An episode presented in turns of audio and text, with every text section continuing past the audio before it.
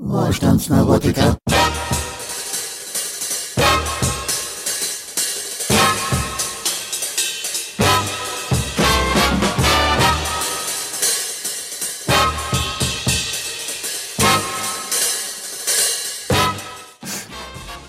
Ich bin da über was gestolpert. Das verstehe ich nicht so ganz. Vielleicht kann ich da mal ein bisschen Hilfe kriegen. Und geiles Wetter. Also, ab in die Berge. Stopp. Auch wenn es so scheint, nicht jeder hat so leicht Zugang zum Outdoor-Sport. Immer wenn ich zum Beispiel wandern gehe, bin ich eigentlich die einzige schwarze Person auf dem Weg. Der Outdoor-Sport ist dominiert von weißen Menschen und nicht jeder fühlt sich dort wohl. Ja, richtig. Der Outdoor-Sport ist dominiert von weißen Menschen.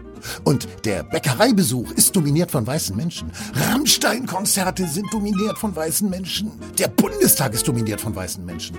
Wärmepumpenhersteller sind dominiert von weißen Menschen. Fahrschulen sind dominiert von weißen Menschen. Kaffeetassen, Toaster, Einpackhilfen, Toast, Brote, Waschsalon, Schwarzlichtlampen, blaue Lagunen, gelbe Warnwesten, grüne Blätter, rote Beete, braune Nazis, weiße Schokolade, die graue Theorie, Radwege, Tennisplätze, SM-Hotels, Briefmarkensammler, Rollschuhfahrer, Rollstuhlfahrer, Freeclimber, Teeläden, Sockenpuppen, Heidi, Peter, die Hitparade, A-Hörnchen, B-Hörnchen, Brötchen, Parkscheinautomaten, E-Mail, Postfächer, Hauskatzen, Sonnenschirme, Schneeschieber, Atomkraftwerke, Reggae-Bands, nein, die nicht mehr, das ist verbunden worden, Profikiller, Geldwäscher, Profifäscher, Geldkiller, Komposthaufen, Leergutautomaten und natürlich in allererster Linie Weißwurstfabrikanten. Ich möchte aber als Diskussionsgrundlage sozusagen mal anmerken, dass es in Deutschland, im besten Deutschland aller Zeiten, so ungefähr eine Million schwarze äh, People of Color gibt.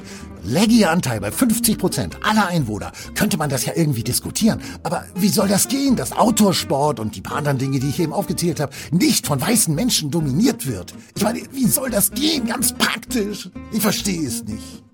Ich verstehe es nicht.